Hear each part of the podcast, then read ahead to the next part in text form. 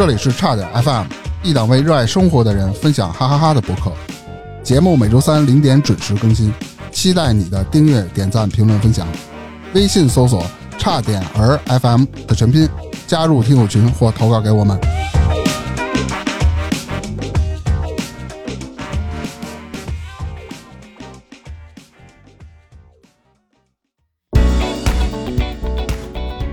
大家好，我是大明。我是火大客，火大客，火大客，火大客。一直我们请嘉宾来啊，聊天都会有一前彩，大概说我们要聊什么东西。但是今天我们没有，要玩一什么呀？玩一个呃录音盲盒，看看今天能聊出点什么花火来。所以今天我们请的嘉宾呢，是我一朋友，可厉害了。人家曾经啊从事餐饮很多很多年，也也辉煌过，但是这两年呢。投身了一些别的行业，对吧？稍微有这么点波澜。最近呢，跟我说干嘛呀？为什么要请他来说？最近在看病。我说看什么呀？看心理医生，调节一下心理。我说为什么呀？干嘛要调节一下心理啊？他说不行，这生意最近做的不太好，老被人坑，心里不甘。我说不甘又是为什么呢？他说总想。把自己做出点样来给大家看看，然后做的不好吧，就觉得在亲戚朋友之间啊没有什么面儿。我说这心太重了，所以说今天来跟我们聊聊天儿，给你宽宽心。所以今天欢迎一下我们今天的嘉宾大宇，欢迎。好哈喽，大家好，我是大宇。大客果然不一般啊！你看认识人都是企业家，哎，这这老老是老老企业了，真的是。那咱们就从你最近看心理医生这个事儿咱聊起吧。就为什么要看一下心理医生呢？呃，就是突然间开着车想搂着车门往下跳，就不太想活了。这么严重？对。为什么呢？是什么刺激到了？呃，天气原因。这理由好，这理由好，这我都找不出反驳的理由了啊啊！可能有一些情绪上的事儿，自己嗯想不开了。就我上次听你说是跟这几年这个这个。做生意做买卖，这上面有点稍微的不太顺利，有关是吧？对。你这两年都干了什么呀？嗯，咱从那个一开始第一件事慢慢聊。不干餐饮以后，就全世界的玩儿。哦，这个挺好的，这我觉得不容易抑郁啊。对，因为当时孩子是幼儿园嘛，随便请假就带着玩儿啊，玩回来就春节了，然后就疫情了啊。对，那捐家里了。对，待了有小半年，待不住了。嗯，待不住以后就想创业嘛，寻摸一块地儿，开了个密室逃脱。嚯，嘿，那这么想得二零年头那会儿密室正火的时候，应该是对密室啊，剧本啊，哈。对，胆儿比较小嘛，奶怂奶怂的，然后就去玩了一个贞子主题的。我那还怂呢是吗？我特想玩一这个，全程闭眼，没有人跟我玩。他扮贞子是吧？我拌我拌瓜子儿，嗯，对，玩这个觉得特解压，特别特别解压，就全程即便是闭眼，然后心里特别紧张，就是，但是出来特释放，然后又有那种小的悸动，就想哎尝试一下，是吧？是别人请的嘛，然后就上瘾了，就搜北京、上海哪儿好玩，哎呦，外地可好了，对，约着一帮朋友就去了，就玩了一个上海那个叫安卡拉之心啊，是沉浸式的。啊，演员的帅，然后觉得嗯，是什么呀？童话吗？还是？它是一个，应该是架空，对，架空的那么一个，它是偏欧美的，嗯嗯，装修也特别好，特别牛逼。然后玩回来动心了，对，然后就觉得北京怎么没有啊？我说我也想做一个神话主题的，就是《山海经》啊。成龙的 什么成龙是吗？神话呀，嗯，哎呦，是相柳，嗯啊，不周山。有共工祝融是吧？对，想的太容易了。当时就觉得，哎呀，玩的东西是吧？没吃过，没见过，咱们自己悟也能悟出来。反正我觉得得有点导演的那种感觉吧。得有，你得整个故事得完整。其次，我觉得这个密室最大的一个弊病在装修硬件上，因为它你来一趟，我把这所有的玩完了，或者两趟、三趟，把这所有的故事玩完了之后，我可能不玩了，因为我都知道了。对，除非你是从情节上有改变，或者从环境上有改变，它这个这周期也是挺密的，我觉着啊。对，装修在钱这块太重了。对，装修前得先出图，出图按照图的那个逻辑，然后出故事，嗯，然后有机关，是这样。那后来我我是一个门外汉，就玩了五场吧，啊啊，，总共玩了五场，有两场就开始恐怖的，投资了。对，我就开始投资了。就开始弄去了。对 对。想起来就干呀，这是嗯，对，当时挺迷之自信的，把这个身边的人啊都盘了一遍，啊，谁认识能写剧本的人，谁认识密室圈的人，我都去就去联系嘛，天天就嗯。各种饭局，虽然是戴着口罩，当时也顾不得了，就各种去。接触都是年轻人，都是比我小的，没错，嗯玩这些都是年轻人。对，然后我当时的自信是在于，咱也创过业，也成功过，然后也算是阅人无数。但是这个阅人无数吧，就没想到跟这个小一点岁数打交道，虽然没有代沟，但是还是有一些问题的。嗯啊嗯，落地我执行力特别强，但是这个事儿落地就一直迟迟落不了。对，钱花了，剧本钱付了，人跑了，这些都遇到过。哦，就故事出不来是吗？对，它和你吃饭当时胡吹海吹的那个东西，它就不是一个东西啊。落实到笔杆子上，它就不能呈现。对，姐你放心，这事儿我就替你办了。哎，真是这没关系，你先给我几百万，哎，这没问题。我们哥俩明儿就给你出剧本。对，然后第二天没了，人没了。他剧本钱钱得先到位啊，对，钱到位咱再没，别着急啊。剧本钱是先付百分之三十嘛。嗯比如说一个剧本是要你二十多万，你就得先给他几万。所以我们当时不是接触一波人，是很多波，但是很多波玩的都是一个一个套路。嗯，啊 所以我们当时想原创吧，不想去加盟。我觉得这东西没什么好加盟的。嗯嗯，就让自个儿死磕出一东西来。对，当时装修团队也找的是他们说这圈里是顶尖的了，谈的那个价格不算便宜，但是当时装修的给我们推荐了一个写剧本的啊、哦，对，可能是这个装修的其中合伙人之一的老七大姑八大姨，啊，对，老那不婆。就是团伙作案吗？对 你看看，这这是大明老师给你捋出来了。对，看来咱们那侦探的这个系列没白做，一听这故事知道结果是怎么样了。对，当时我把装修这个所有就是从零到装完都是跟到底的，但是这个呈现出来的只是一个空壳，嗯，就你玩不通。这块为什么有个门儿？这块为什么要打光？这块为什么有棵树？就是它是不符合逻辑的。就是你在已经装修完之前，你没有测过你的本儿是吗？测了，是在那个空地，在这个场地去测的，因为我那个密室是一千平米啊、嚯然后当时想做一个高自由度，可以刷 n 次，哦然后有多结局。对，当时想走这条路。是，这还能让这个故事延续性长点儿。对对，然后当时都装完了。各种专家就来了，都是通过朋友、呃介绍的。那专家早干嘛去了？这是 当时就是以示巨人吧，就这个事儿你做了，可能各种各路的神仙就都来了。我对这个事儿的看法是，当时有点过于冲动吧，也是因为情怀去做的这个事儿，可能最后结果能成的可能性就确实不是很大。嗯，嗯，确实装完修了，然后到现在这个地儿也还在那儿荒着，哦，就没开是吗？啊 对，没开。这也是朋友都玩了一个遍，哦然后褒贬不一的。装修是真牛逼，真砸了钱的。哦，在哪儿啊？在后来做一什么风格在？海淀区，做《山海经》风格的。对，《山海经》风格的，哎都是山体，就是一个空的东西做出山体，里边还有小河流啊、然后还有那种千年古树，嚯特别大啊。哦那缺的是什么？你知道吗？缺了几个帅气的 NPA、NPC N NPC。我这你不懂别说哎！呀，这丢人。NPC 我玩过，真是。NPC 也是有十来个，就是俊男美女，哦，真有。颜值都挺高的，还有好多都是北京小孩儿，挺好的，到现在也都有联系。只是这个地儿你没有办法实现卖票去玩儿，当时定价是四百二十八嘛，就差不多。是呃，对，两个小时左右，两个半小时能玩出来。嗯一天能接待五场，当时是这么决定的。决定以后，实际到落地，它就不是一码事儿。所以当时每天在解决不同的事情，但他这个事情的这个起因都是一个环节扣一个环节。嗯，嗯，你就会发现每个环节都有点小问题。对，都不尽人意，嗯，可能也太过于完美主义吧。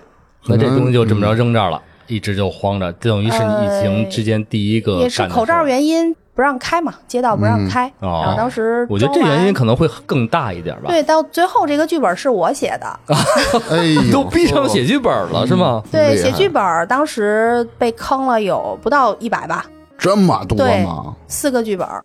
你应该找我的 我们怎么着也能给你对付就是我我周边咱还是有点文化人的朋友的。他一来就是一团队，各种懂。你这灯光不行，你得这么改那么改。除了剧本钱，咱还得在改动方面也是要花不少钱的哎嗯。对，所以说做生意，比如说我要做某一件生意的情况下，我必须得懂这门生意啊。是这这个我也是长记性了。嗯，多玩吧，玩的少，五场才这玩几总共这场地是两层，它是三千五百平，哇！我们只是拿出来一千的，就是建筑面积啊，使嗯用面积也得在七八百，它公摊比较大，这种底商还不是地下室。可以啊，投入很大。商可不便宜。对，因为我们当时的格格不入是身边周边的底商都是做教育的，哦，对，没有一个是娱乐的，你连一个台球厅啊都看不到。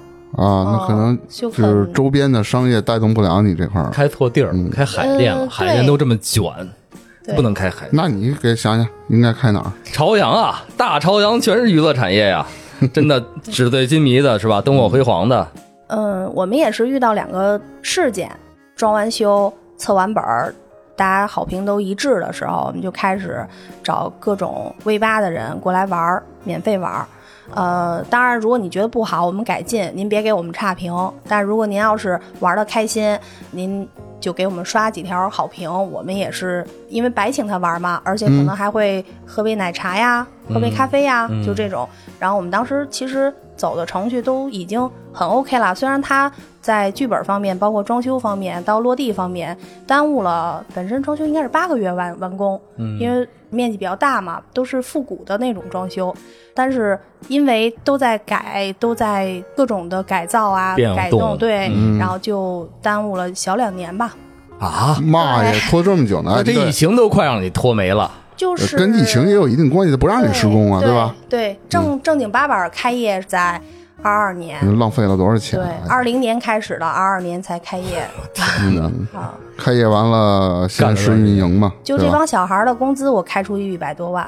嚯，嗯这么着两百多万没了。对，有小时工，有那个暑假工，然后都是就在这玩儿，天天带着他们唱 K，然后玩各种剧本杀。这两年怎么没跟大明老师说说？这两年正失业呢，早知道失业一今年半呢，啊，唱歌唱早就认识你，多好嗯。早认识你，我能给你让这些小孩儿一块儿多玩玩，没准我一人顶仨是吧？嗯嗯，就是小孩儿都是不错的小孩儿，这个事儿是我太草率了。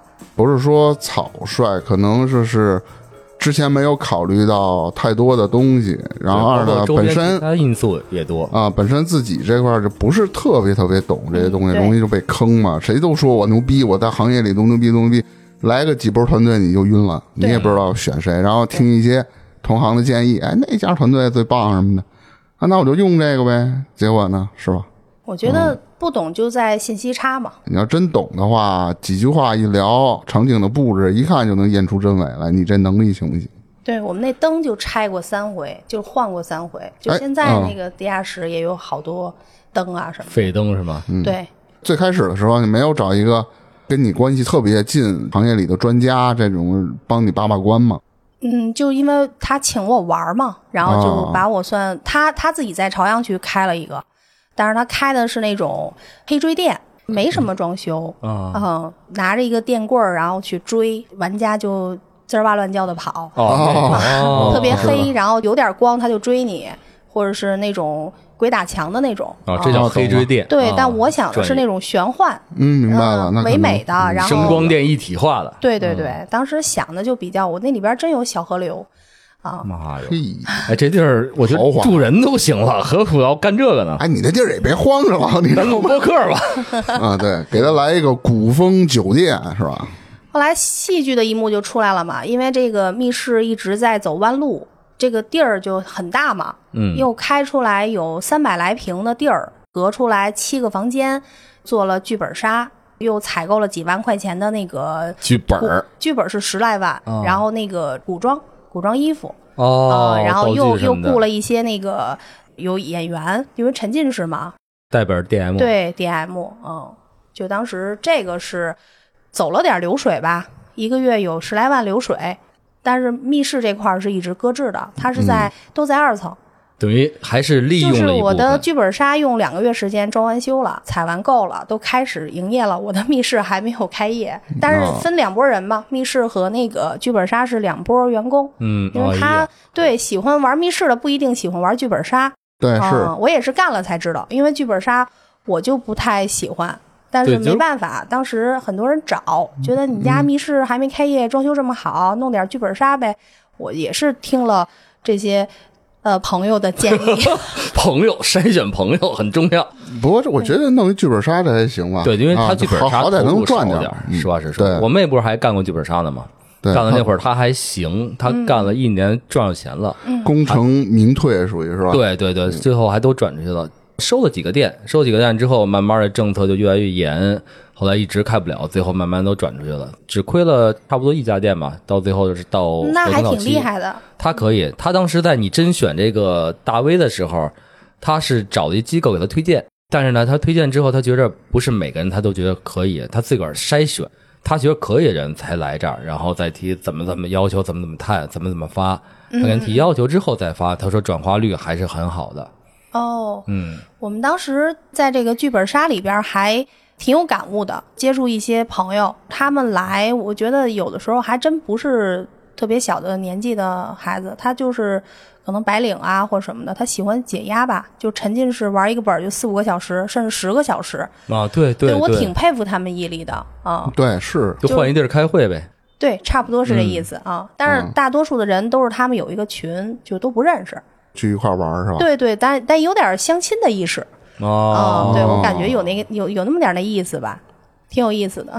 这个就是你在疫情之中一直干的一个事儿吗？还是后来还干别的事儿就？是天堂酒吧一出事儿，啊，这个密室的口碑慢慢的在攒这个信誉度嘛，就还好。我觉得周六日肯定是爆满的，平日都会有几车，觉得是够的。营业额什么的，就按照剧本杀这个体量很不错了。等着密室如果能出来，可能流水一天能做到小两万。我们当时就算了一下，嗯啊、因为有夜间场嘛，这些小孩儿都特着急，都跟着一块儿去出主意啊，包括怎么改进啊，他们玩的比我多多了，而且他们这种事情，我觉得还是尊重年轻人的意见。对是的对，我一直在改，就我也不知道我错在哪里，但是我就一直在改。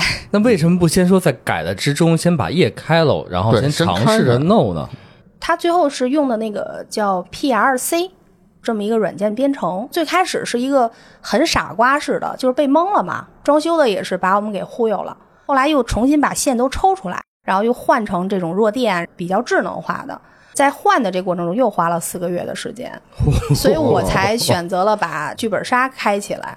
剧本杀运营了有大概八个月的时间吧，但是中途有两次是关掉的，因为政府原因，就不让开嘛。因为它聚众的话，当时是会给你扣帽子的。我们也不想惹事儿，然后这些小孩儿就被比如隔离在宿舍，给他们找宿舍，真挺劳神的。反正，嗯，那宿舍它也是成本呢，对，都是成本。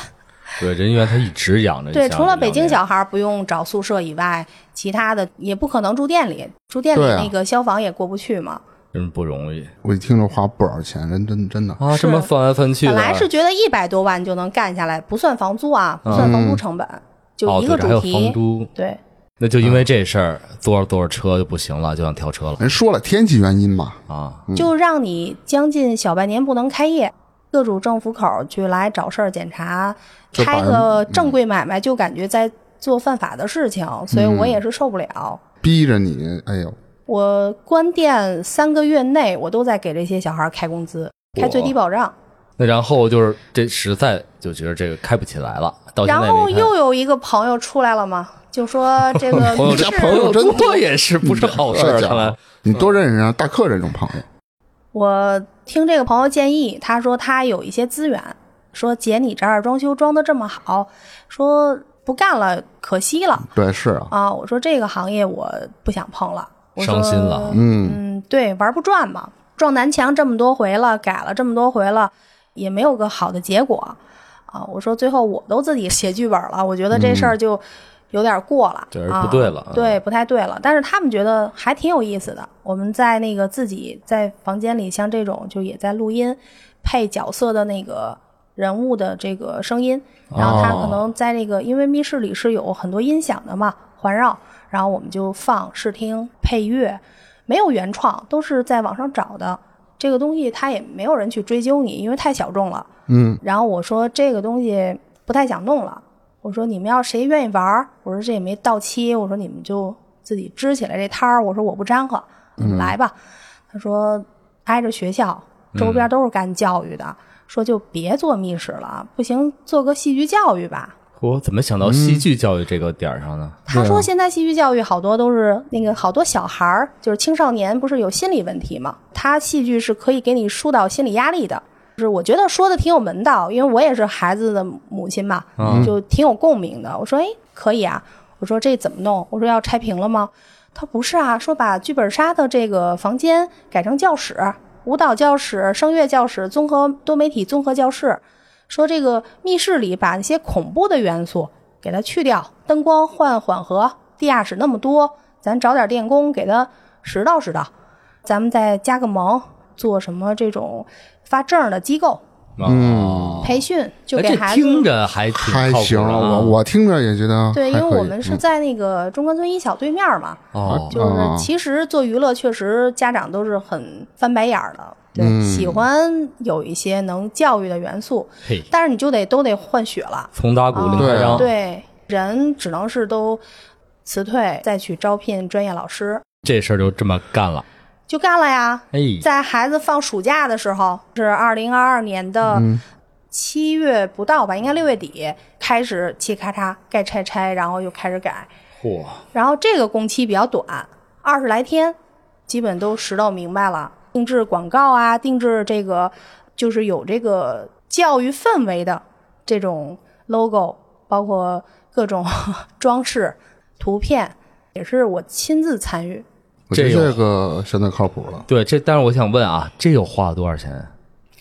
小一百吧，就是连那个加盟的，连连那个公关吃饭，然后认识人，这都是需要成本的。主要就是老师工资高，哦老师工资最高的有底薪就两万多，然后什么都不干，没有孩子，人家也不不帮你招。这个当时有十来个人嘛，十来个人呢？对，十来个人，因为然后。包括他们每个小时过来不坐班儿，你有课按时间他就上课嘛，给你上课、一个半小时就收一千八。嚯，啊，他们那个都是中央戏剧学院呀，然后北电呀，都是这些，就确实是在职的老师，还是说学生学生。哦，嗯，可能也是有毕业的，有应届的。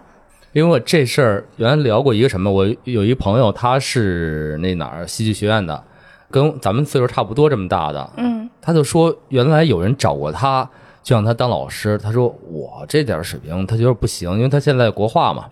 然后他说我不行，我不想误人子弟。后来人就跟他说一句，他说你是这么想的，但是现在有好多从业人比你差多了，他还误人子弟呢。你去那儿其实不是误人子弟，反而是给这行业做提升。他这么一想说，哦，这么想想也对，因为他本身觉得自己不够，他不敢接这事儿。但是说好多人现在觉得有点小资本了，就去碰这个东西了。对，是我当时没有多大自信了。朋友说离学校近，然后我现在只能往这块儿靠，试一把，要不然这个地儿就废了嘛。对，是嗯，因为付出成本太高了，又没有开业，我挺不甘心的。嗯啊，正式开业啊，嗯，啊，没有正式开业。然后就说那这里边会不会有剧本啊？我说我想不想碰？我我我我 我阴影了，对听剧本都毛得很。对，有没有那个关于比如我驾驭不了的事情，提前先了解一遍。后来说课程啊都是人家都弄好了，设计好免费让咱们用。哦，哎呦，我说听这个事儿还靠谱啊，免费。我说这两年都没有什么太免费的事儿，就光花钱了交，学费 对真。是。哎，然后说那这个该怎么玩啊？我们就去各种了解，什么演出协会呀，这呀那呀，就接触很多人，嗯，每天都在饭局和去饭局的路上。哎，我听了这么多啊，它有一关键的一点，在任何的几个行业之中来回来去，总是穿插着饭局。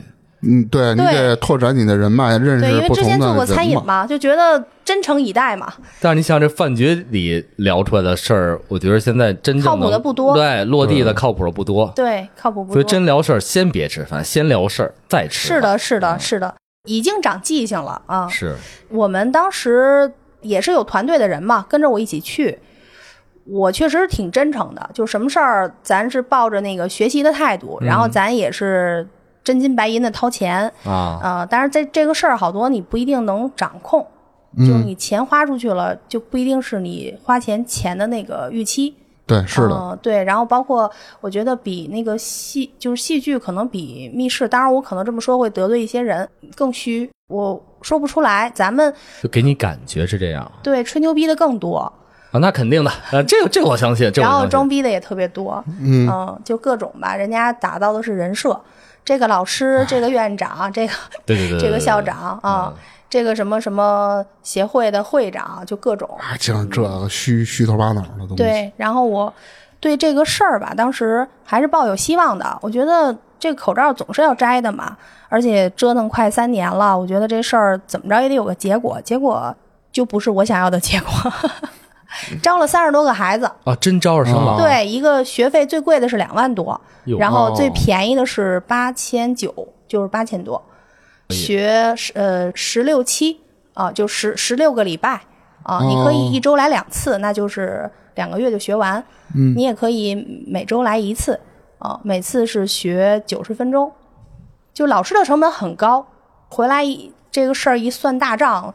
咱要不招个三百五百个孩子，这个地儿还是养不起。对、我把密室的那个投资已经都翻篇了，赔了，就不能嗯记在内了。嗯对是的就这种情况下，我得招三百到五百个孩子，对空间是能能能那个能收纳这么多，但是哪儿那么好招呀？就是啊，对，而咱们因为没有什么品牌嘛，那现在你开个什么语数外，这我觉得还能更多的招点不是，孩子。主要是教育这行现在太卷了，好多的那种当时双减，双减是让这个培训机构就是死了一大一大批嘛，对哎，但你们这个戏剧在这个双减里吗？不在。哎，对吧？但是戏剧它当时我们自己聊的这个理念，因为它很空洞，都是需要这些老师凭这个在学校的学习的经验，然后到咱们落地到给孩子，实际你能给孩子获得什么，带来什么，你怎么教他，他才能。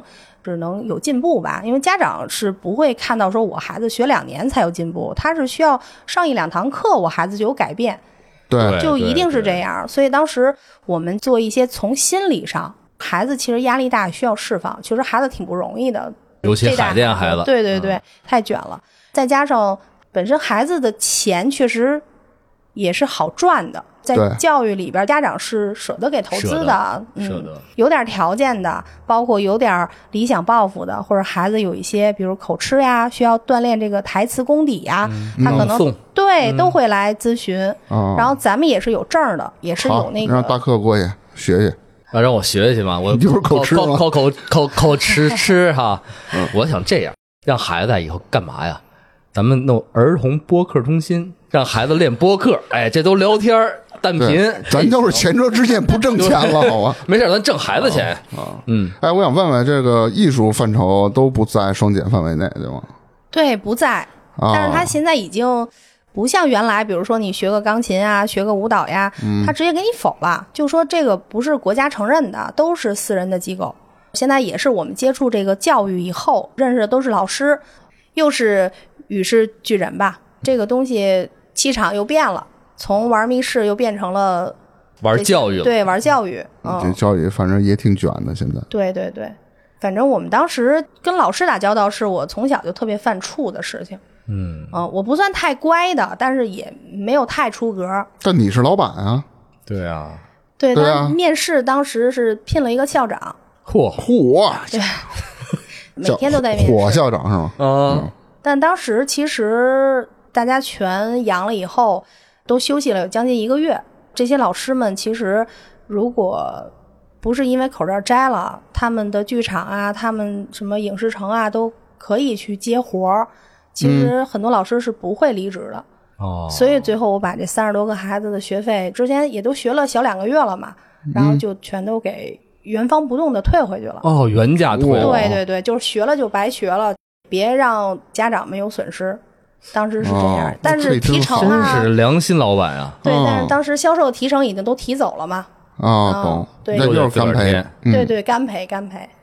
那你算没算？就这么两个事儿，大概赔了多少？有一千个了吧？嗯，那倒不至于差不多。就是还还有同时干了一个那个下午茶，还有呢，是吧？你看见没有？够一千个了吧？那就先聊聊下午茶啊，咱到时候再算那总账，是吧？我这算早了。下午茶是因为本身就喜欢做烘焙啊这种甜点，嗯，然后也是在这个海淀这边挨着不远，当时有个小两百平，想做一个晚上是小酒吧，然后中午开始营业，喝个下午茶。小两百平，天。啊！啊。嗯，这个装修是真是烧了钱了，又烧了钱了，你刚才那都不算是吗？烧了一百个，呃，对，一百多万，一百多万是因为当时定位不太清晰，啊，就觉得这个海淀人士都很有钱，他们应该懂得享受，然后并且有这个下午茶的这个需求。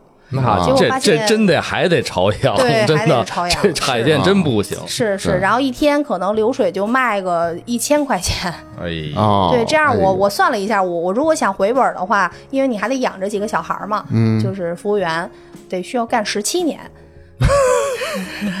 我去但是我的那个没事，咱活得到，十天可以等，不着急但是觉。得这个就还是止损吧。对，及时止损这事儿也砍了，对，当时那个小区老出现有羊的这个病例，一封就全都不能，哦，知道了，嗯，那这几年你带那片儿除了被封以外，就专门做善事儿了，不是养人呐，就是给人装修房子 对，做好人好事儿慈善家，啊，慈善家。对，把那个当时做餐饮狗屎运挣了一桶金，然后全都差不多折进去了，反正确实有一千万了，确实有哦，这两年赔这么多呢？啊，对，你，想他那密室就是干赔啊，来来去改造那个钱就不是小数了，对，哎呦，还养着那么多人就是人，投个哎改造三五万就是小钱儿了，在那里，对嗯，随便动点东西就得三五万，对，因为机关啊，其实都挺 low 的，但是他给你外边套一壳，你又不懂的前提下，你就觉得，哎呦，这真值个十万八万的。其实实际上可能就是一个挺 low 的一个嗯机对械，小破机械对对装置对这水分太大了，这里头对，是，就是这么好骗的啊？水在于老板这么好骗的啊？不是，只要说水深，而且呃遇到的这些人不太靠谱，是，然后再加上当时他的那个脑子一热，然后对这事儿觉着可以干，还是不懂，对二还是着急。二是实在太相信人了，对。我最后为什么会去看心理医生，也是因为。我几度怀疑自己，就是如果真诚待人，就我相信你，难道我有错吗？但是我没错错了，我错了，因为我相信了你，所以我错了。只是相信的人不对，我觉得相信人不是问题，不是错误。呃，自己太蠢了，觉得这个事儿自己太对，蠢。起码说你给我吹了半天牛逼，我得给你调研一下吧，哎，对吧？嗯我得找一些调研机构或者什么的，我来给我这人到底干嘛的？对，有没有想过这种去调研了，啊？但是说实话，都不是这个太小众了，都没有那么多成熟的案例。就嗯调研也是当时这个调研这个朋友或者这个圈里的人的认知，他告诉你，到你实际落地也不是那么回事儿。no，对，其实是怀疑自己的能力。不用怀疑，我觉得首先你这个真诚这点千万不要怀疑，人现在贵于真诚，真诚人太少了，真诚不是问题。对我是在那个最窘迫的是去年扛着嘛，不想跟家里说，尤其跟父母已经好多年没有就是要钱花了哦，啊，觉得挣了钱能小嘚瑟着活着挺好的，没什么压力。平常反正也也挺会花钱的，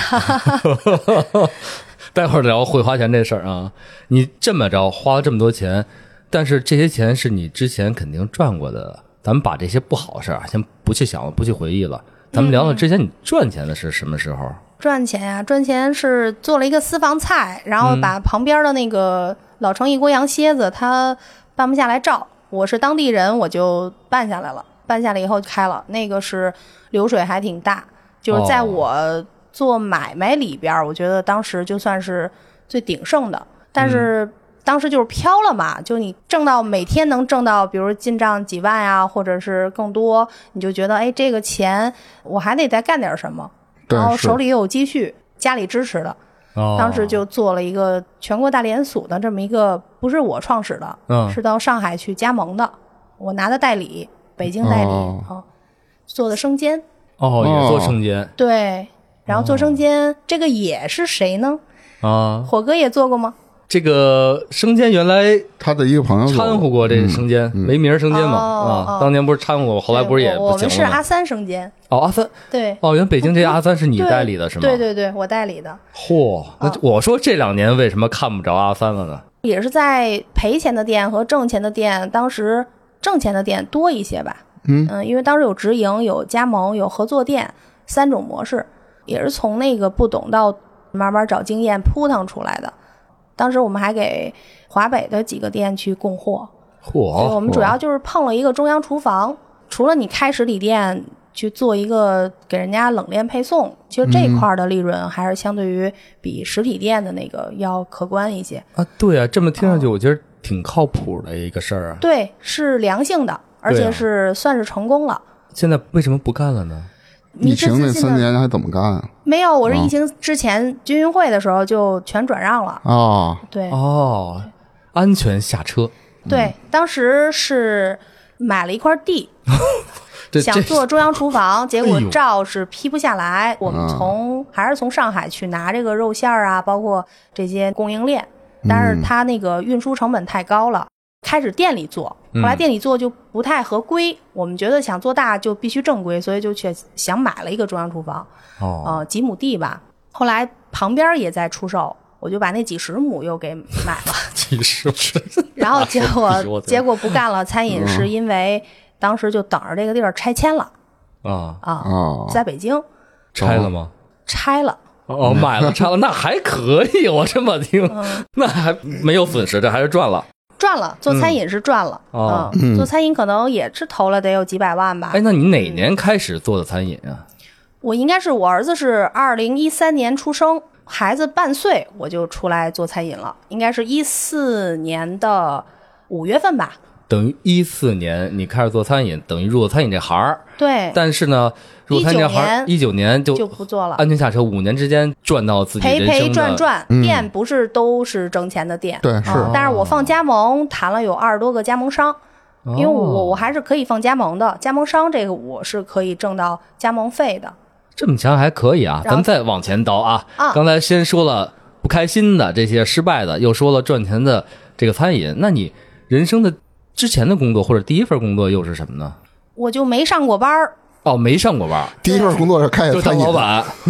啊。就做过服装店，在西单练过摊儿。啊，嚯，啊。哪年这是？呃，上大二大二的时候，我跟我老公是二零零五年谈恋爱，应该就是零五零六年那会儿，练摊儿的时候谈上的呗。呃，四个月就赔了，在动物园动批天乐嗯。去上货，哦但是这事儿这么说啊，五万。这个呃情场得意，这个职场的失意，对吧？得着一老公啊，他说赔就赔呗，这也不能这么吝吧？嗯对，不我觉得能这么，合适。这得财色双得。嗯，哦，反正当时就是上的都是自己喜欢的啊，什么我不太喜欢韩系、小日系呀、什么那那那会儿流行的是鸡腿裤，哦特瘦特对窄我和我和芝芝就老穿那个，就是特潮人，然后才去，然后烫个锡纸烫。啊，烫过烫过。当时也是喜欢上自己喜欢的东西，太个性了，嗯，就可能受众群体不大，好多东西咱看不上，然后就不上。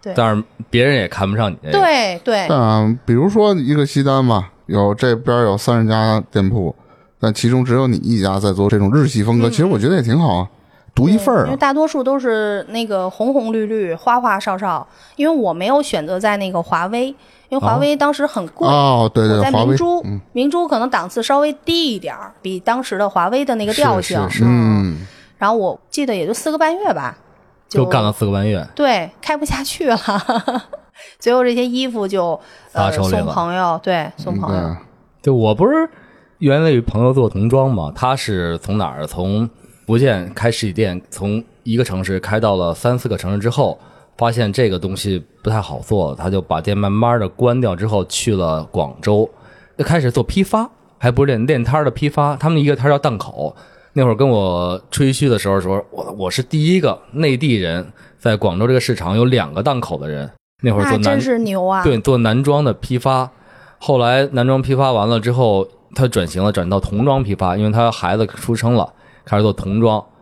就我那会儿在一几年呀，一四年是一几年，然后工作不太顺利的时候，拿了他好多衣服。当时他的老婆的表弟，因为南方人嘛，南方人都是这种家族关系嘛，他老婆表弟，然后在北京说在百荣做一个批发商，批发他衣服。哦对，那然后百荣挺火的，对木须园啊什么的。是，然后我拿他，我就我们就在做淘宝店一块儿，然后也是我们地下室堆了好多童装，童装，但是后来干上才知道，它属于其实比成人衣服更深，因为它童装是一个款一个颜色，你就拿一手货，一手货少则四件，多则六件，因为从一米一或者九十到到一个段位吧。它的每个号都得有，才能盖着孩子需求，不像成人差不多这个身高，拿两三个号 XL、M 就行了。对对，孩子身高不一，他长个儿啊那么快，而且他有的还有双胞胎的，一下要两个，我混不了那么多货呀。同样颜色，我拿不出两套，有的